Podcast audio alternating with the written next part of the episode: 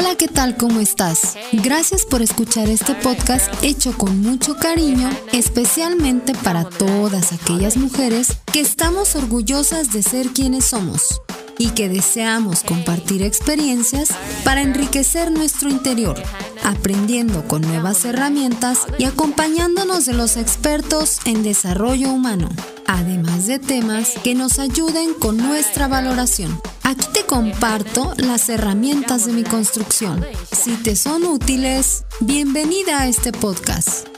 Yo soy Fabiola Juárez y aquí estamos, las mujeres imperfectas.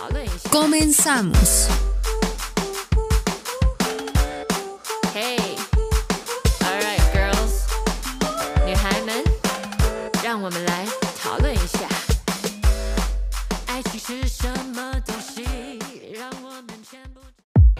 Temporada 1. Mamá imperfecta. Capítulo 12. Mamá con herramientas de educación.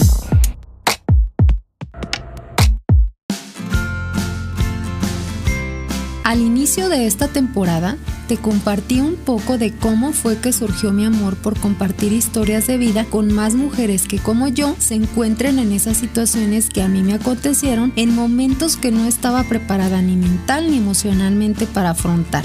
De ese andar por la vida surgió mi cariño por la educación, pero más que interés por el hecho de instruir, fue haber vivido en carne propia la desorientación y las carencias del propio sistema de educación. Tuve que investigar por mi cuenta, descubrir sobre la marcha las mejores estrategias a base de prueba y error, hasta que por fin recibí la capacitación efectiva sobre lo más importante que hay que saber para educar y no solo dar clases. Fue entonces que descubrí que todo aquello que se me instruyó para encontrar las estrategias, la pedagogía y el plan de acción para lograr objetivos eran herramientas que a cualquier padre de familia nos cambiarían la vida si solo lo pusiéramos en práctica. Existe una gran diferencia entre criar y educar. La crianza se refiere a todo aquello que implica salvaguardar la vida de una persona hasta que pueda valerse por ella misma. Entonces, a partir de que tenemos un hijo, se convierte en nuestra cría, es decir, lo cuidamos, lo alimentamos, atendemos sus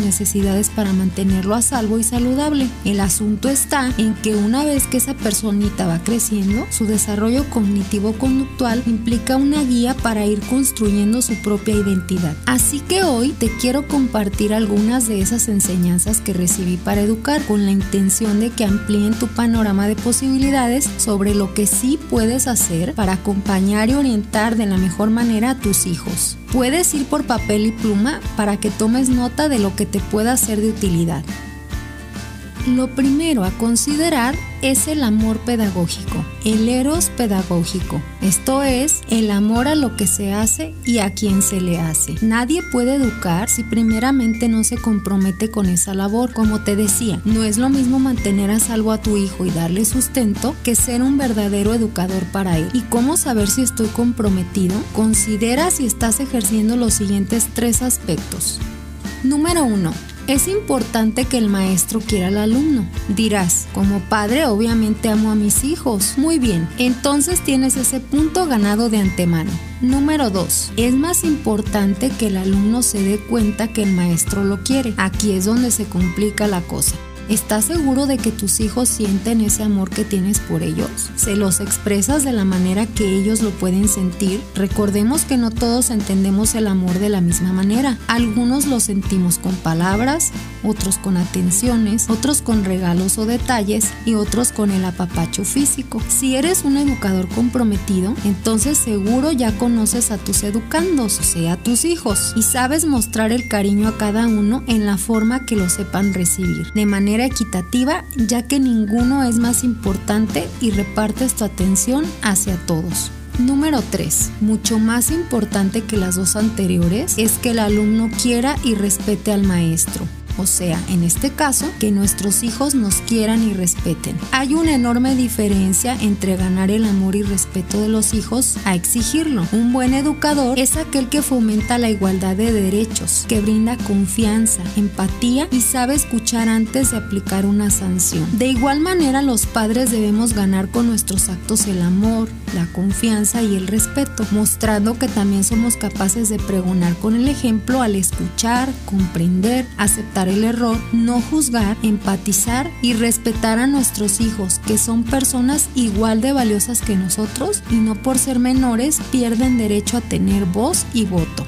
Si ya te reconociste en estas características y cuentas con ellas, entonces te felicito. Eres una mamá o papá comprometido con su labor de educador.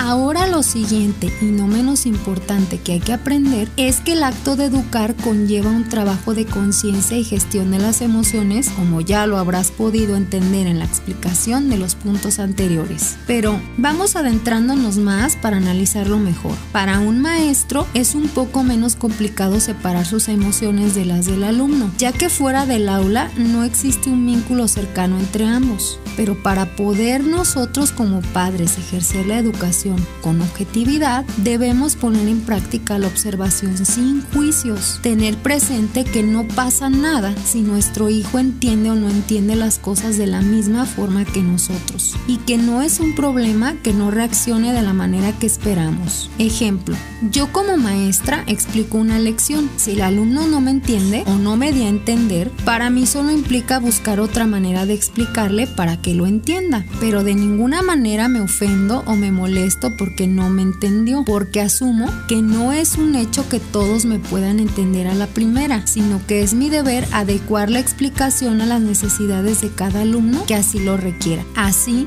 que si como padre ejerciera esta dinámica en casa con mis hijos, ya sé que a uno le puedo decir las cosas de cierta forma y las entiende, pero que al otro se las tengo que explicar de otra porque no tiene la misma comprensión. Y no por ello voy a mostrar preferencia por aquel con el que me entiendo más fácilmente, sino que debo expresar el mismo interés y valor por uno u otro. También existe la contraparte de esta situación. Como maestro ya dijimos que primero separo mis emociones personales de mi ejercicio como educador, pero la complejidad está en que debo echar mano de cualquier cantidad de emociones modeladas para que el aprendizaje sea significativo. ¿Has notado que los maestros cantan, bailan, cuentan cuentos, chistes, llevan títeres y se valen de cualquier faramaya para enseñar? Pues bien, así es como también los papás podemos enseñar a nuestros hijos y lograr que esta lección sea una verdadera experiencia significativa. Los engaños exagerados, gritos y sermones de tres horas en realidad no nos valen de mucho ni producen el efecto esperado. Podemos encontrar mejores oportunidades en el día a día para educar. Por ejemplo,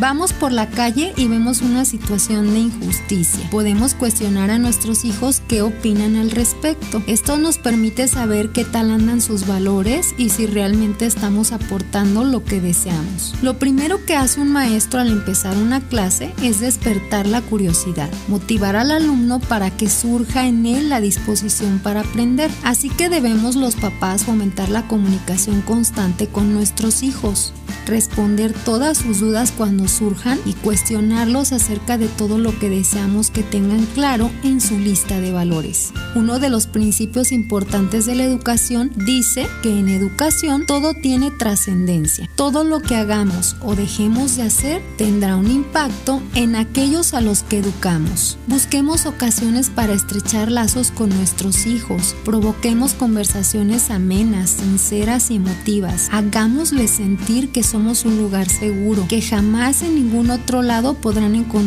lo que tienen en nosotros porque somos quienes más los amamos y los apoyamos. El primer principio de la educación y que más me gusta es el alumno aprende del maestro al que admira, quiere y respeta, pero cobra mayor impacto si lo trasladamos a la paternidad y decimos, el hijo aprende del padre al que admira, quiere y respeta. Si en vez de cuestionar las acciones de nuestros hijos, nos echamos un clavado a cuestionar las de nosotros y nos preguntamos, ¿soy un padre digno de admirar, amar y respetar? La mayoría de nuestras acciones están conectadas con nuestro pasado o con nuestras frustraciones. Así que un ejercicio de conciencia que a mí me ha ayudado mucho a gestionar mis reacciones como madre es hacer un alto a mi reacción, luego salirme de ella y ver a mi hijo como lo que es simplemente un niño. Entonces me cuestiono, ¿es mía la emoción que está provocando el problema?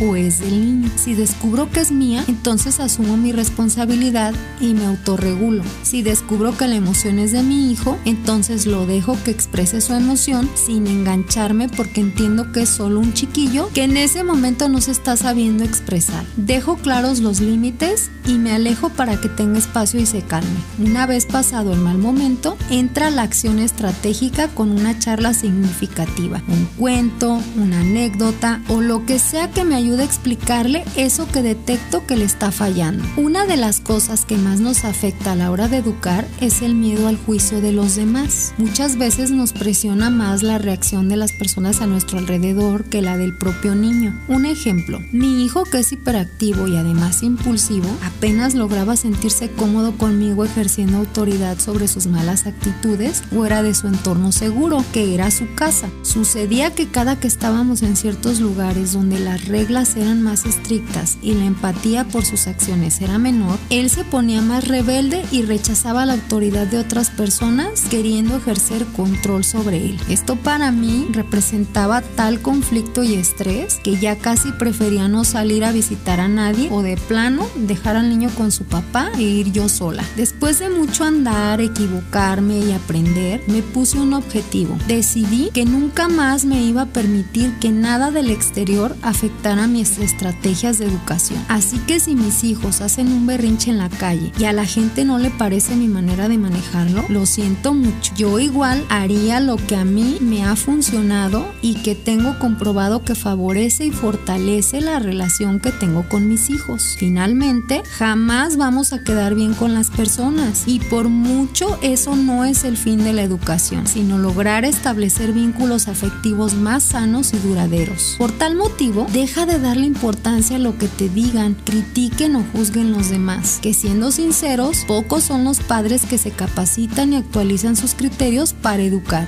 Otro de los aspectos de vital importancia en la educación es la planeación. Sí, quizá te parecerá que todo esto no tiene nada que ver con ser mamá o papá y que tú no eres docente para escuchar esos rollos, pero déjame decirte que si tomas nota de este tip, se te abrirá un panorama que no habías considerado. Ahora que estamos con las clases en línea, seguro ya te familiarizaste con lo que es una planeación, pero te aseguro que te gustará más saber para qué sirve realmente una planeación ya que la planeación es a la educación lo que los cimientos a una construcción. Así que la planeación, como su nombre lo dice, podría entenderse como un plan de acción, una serie de objetivos que pretende lograr el que enseña, metodología y estrategias, pedagogía de enseñanza, es decir, el cómo, todo lo que pienso usar para transmitir esos valores, principios, herramientas de autosuficiencia, etc. Las actividades que debe realizar mi hijo para lograr ese aprendizaje y por último la evaluación, que en caso de los padres vendría a ser el estado de conciencia para estar atentos a los resultados que estamos obteniendo de dichas estrategias y en caso de ser necesario estarlas ajustando hasta lograr los objetivos. Te das cuenta que mucho de esto ya lo ponemos en práctica, pero al hacerlo sin conocimiento de causa estamos omitiendo muchos detalles que podrían hacer la diferencia en el logro de buenos resultados. El objetivo de la educación es la metacognición, es decir, que tu hijo se haga responsable de su propia educación con, sí o a pesar de, y cualquiera de estas u otras herramientas que te sirvan para provocar dicha inquietud en él, no dudes en diseñarlas, planearlas, ajustarlas y evaluarlas constantemente porque eso te convierte en todo un educador comprometido y eficaz. Más allá de los resultados, recuerda, la voluntad por sí misma no es sinónimo de triunfo. Necesita de un aprendizaje gradual que se consigue a través de la repetición de actos, que se convierten en hábitos. Una persona con voluntad llega en la vida más lejos que una persona inteligente. Esta vez te comparto la experiencia de una mamá que además también entiende perfecto la labor del educador porque ejerce la docencia y seguro tendrá un millón de anécdotas que nos pueden aportar más herramientas para educar. Vamos a escucharla. Brenda Lee, 39 años, mamá de dos pequeños. Hola Fabi, gracias por la invitación para participar porque yo también soy mujer imperfecta. ¿Cómo ha sido mi experiencia de combinar la educación con la maternidad? Sinceramente, muy difícil.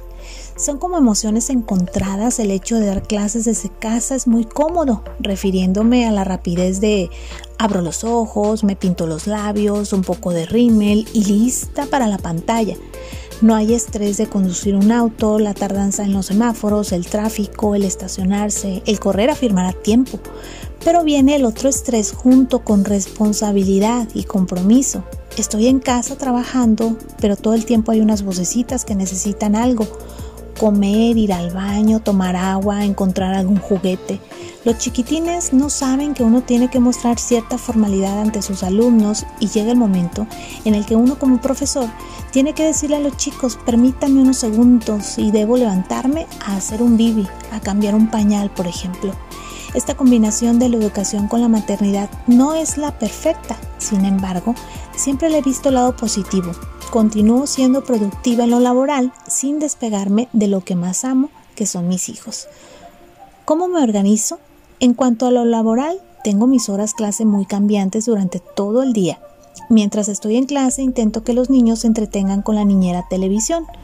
La tablet o el celular solo la usan para tareas. Mi niña tiene 5 años y comprende mi trabajo. Mi bebé tiene un año 5 meses y cuando el niño se enfada o llora, la niña le platica, intenta entretenerlo y sí lo logra. Reviso trabajos y preparo actividades académicas pendientes por las noches ya que el marido, los niños se duermen. Con la nena hacemos tareas de preescolar después de la hora de comer. Le ayudan también papá, los abuelos y hasta el hermano participa. ¿Qué herramientas de las que utilizo como docente me han servido para la educación de mis hijos? Sin duda las redes sociales ya están cumpliendo su función de servir y no solo para juegos como antes las utilizábamos. Sin duda todo lo tecnológico a lo que tuve que agarrarle práctica me sirve para mi quehacer como docente, pero Lucía, mi niña, también lo debe usar, por ejemplo, para el envío de sus tareas, grabar videos o fotografías de sus trabajos. ¿Qué aspectos de la maternidad me han ayudado a enriquecer mi labor como maestra? Creo que como mamá, una vez ser empática, paciente y comprender al hijo a ver qué necesita o qué siente.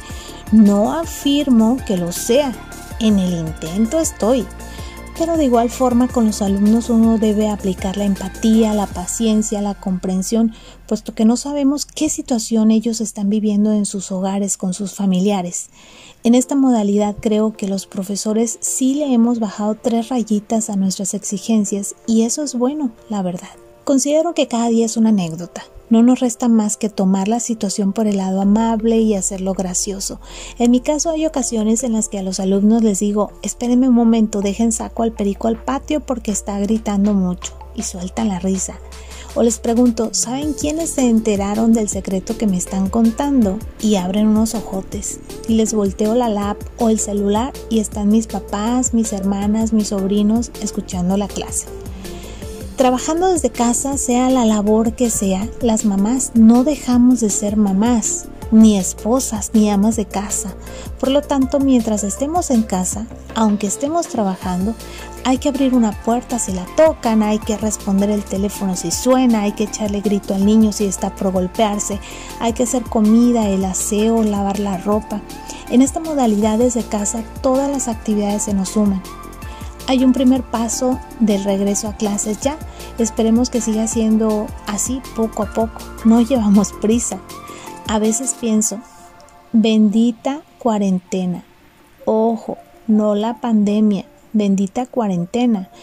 Pero el encierro me permitió disfrutar cada gracia y cada etapa de mi bebé y estar con mis niños en todo momento, aún con lo complicado del encierro. Por eso les digo, bendita cuarentena. Espero se encuentren todos ustedes muy bien de salud. Muchas gracias. Saludos. Estoy segura de que muchas de nosotras nos pudimos identificar con esta experiencia y nos ayuda a entenderlo desde otra perspectiva y ver que la labor de educar, además de compleja, también es de lo más gratificante.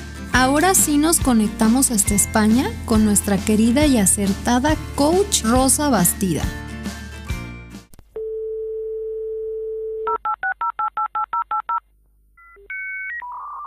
Hermosa, ¿cómo te va? Un gusto saludarte. Hola Fabiola, un gusto para mí pues participar en este último podcast de, la temporada de tu proyecto maravilloso Mujeres Imperfectas. Para mí un orgullo de verdad que hayas contado conmigo y un honor participar y, poder aportar un poquito de, mi experiencia y de la visión que tengo respecto a, este tema de la educación de nuestros hijos, pues para poder, eh, bueno, pues eh, colaborar con alguien como tú que me, que me deja completamente enganchada a esas reflexiones, a tu forma de expresarlas, a esa voz que tienes tan, tan particular y tan llena de energía.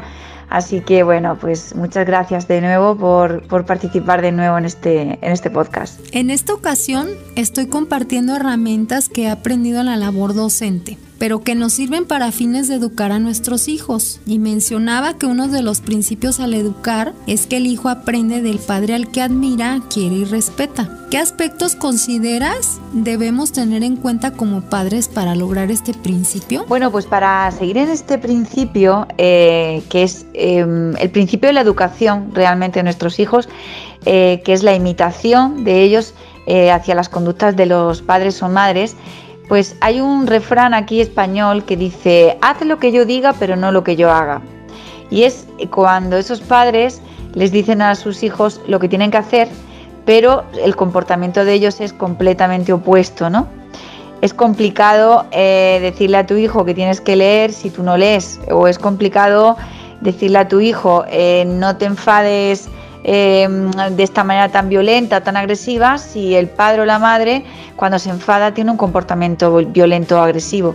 Al final todos tenemos una parte nuestra, que es la parte genética, la carga, la, carga genética con la que venimos de serie y es algo pues que independientemente de la educación pues está ahí y es fisiología pura. Pero hay un porcentaje muy muy grande a la hora de, que estos niños se conviertan en adultos y que adquieran una serie de hábitos o una serie de comportamientos que es el, de la imitación. Entonces, pues para que se convierta en un principio saludable, tenemos que ser cuidadosos nosotros con lo que hacemos. Eh, si yo quiero que mi hijo sea un, un, niño o una niña responsable, pues yo tengo que también generar responsabilidad en mí. Es decir, que al final eh, ellos nos ven si somos trabajadores, si somos eh, entusiastas, si somos divertidos. Normalmente además es que es curioso, ¿no? Porque de padres, por ejemplo, divertidos, alegres, que les gusta hacer deporte o que les gusta relacionarse con los demás, los hijos, por norma general, suelen tener comportamiento pues casi similar, ¿no? Ya digo que hay una parte genética, pero siempre eh, se suelen parecer a nosotros y sobre todo porque los estamos educando. Así que vamos a ser cuidadosos con lo que hacemos, porque lo que decimos es un sermón y los sermones no hacen el efecto que nosotros quisiéramos en ellos. Los sermones al final se convierten en palabras vacías. El comportamiento es lo que van a imitar y es con lo que se van a quedar el resto de su vida. Así que vamos a analizar primero cómo nos comportamos y después nos ponemos a, a educar a nuestros hijos.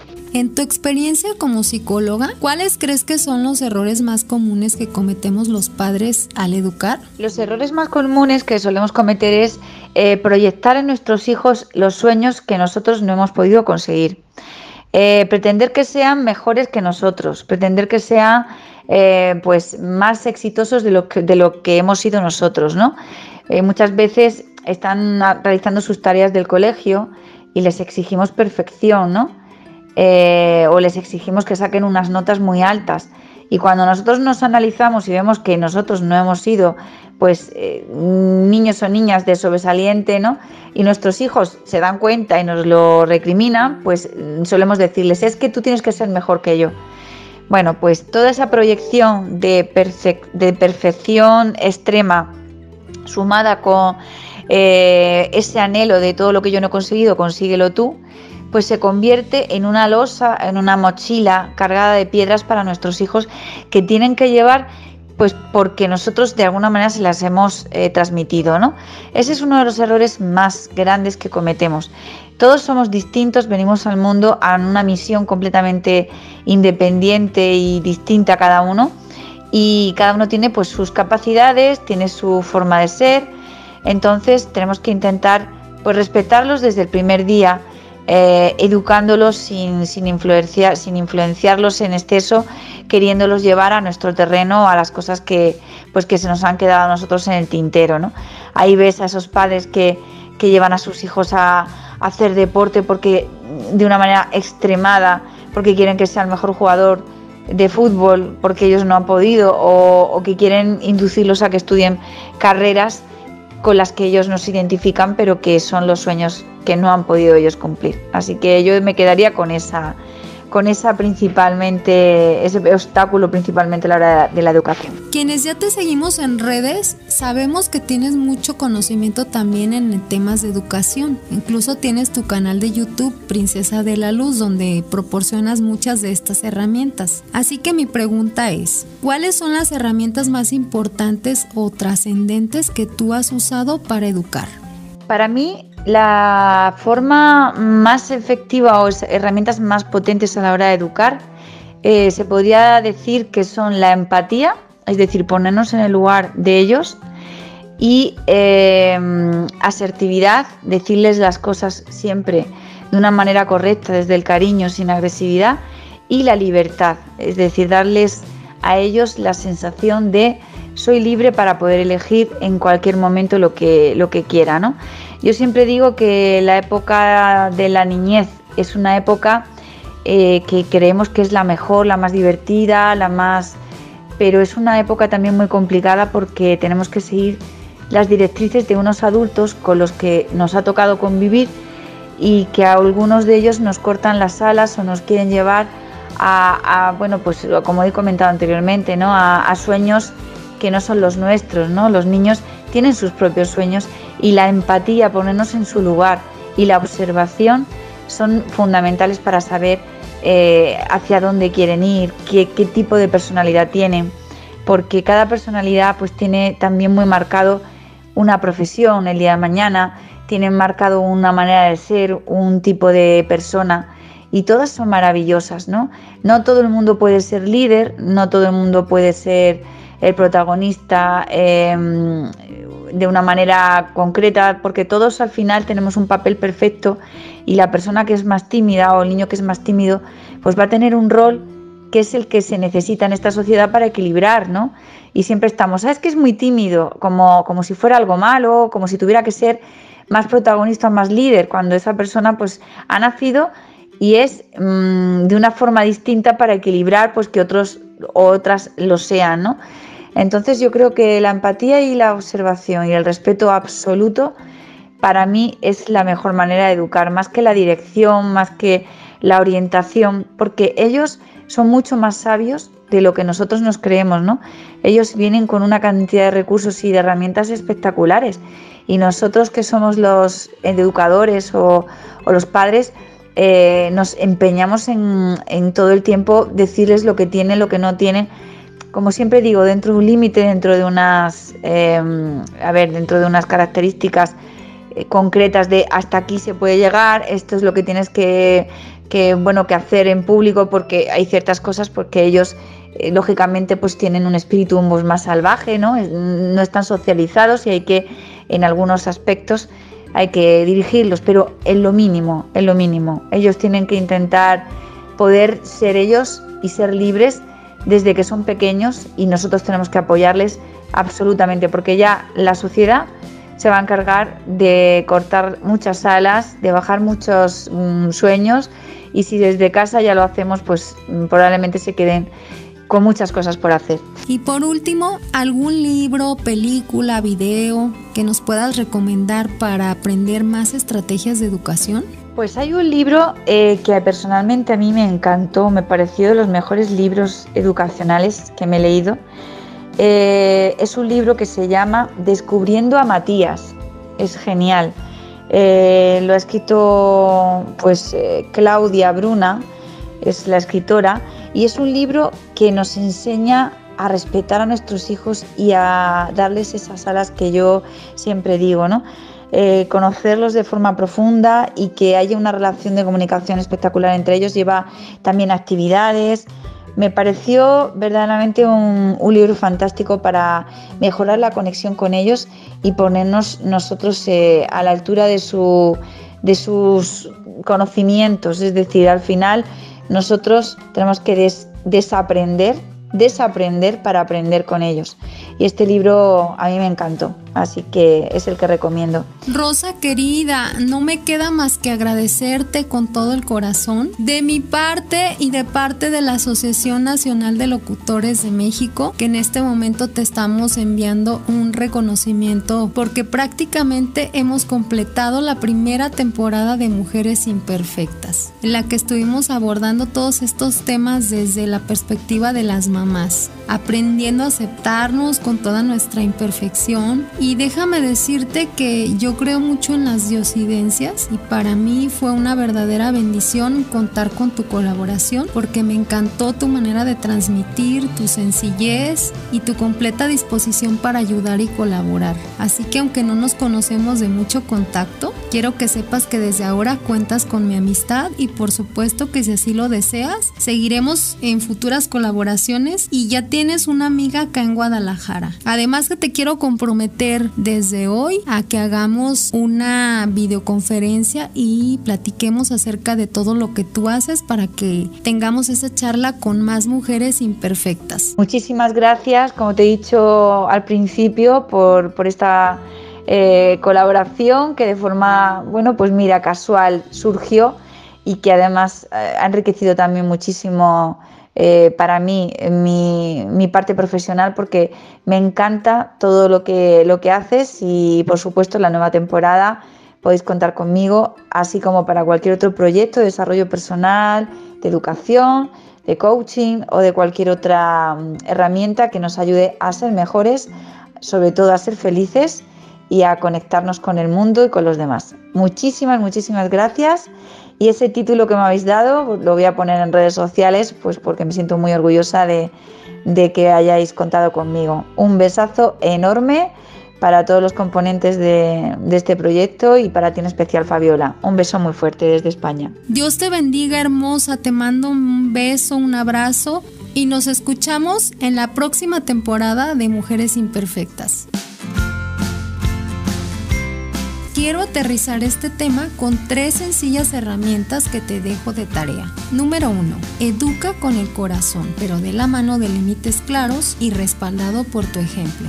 Número 2. Planear para un futuro que no va a convertirse en presente es igual de absurdo que planear para un futuro que cuando llegue me encuentre ausente. Frase de Alan Watts. Que tu mejor estrategia sea vivir en el presente y disfrutar cada momento que la vida te ofrece. No ejerzas una educación tan rígida que no les permita a tus hijos vivir lo que están destinados a hacer en su vida. Finalmente, lo que es para tus hijos será contigo, sin ti y a pesar de ti. Solo que con esta última les tomará más tiempo. Número 3. Practica las 5 autos del enriquecimiento interior. Autoconciencia, autorregulación, autoestima, autoeficacia y autorrealización. Y serás al que admire, quiere y respete tu hijo. Esa será la lección más valiosa que le podrás aportar en la vida.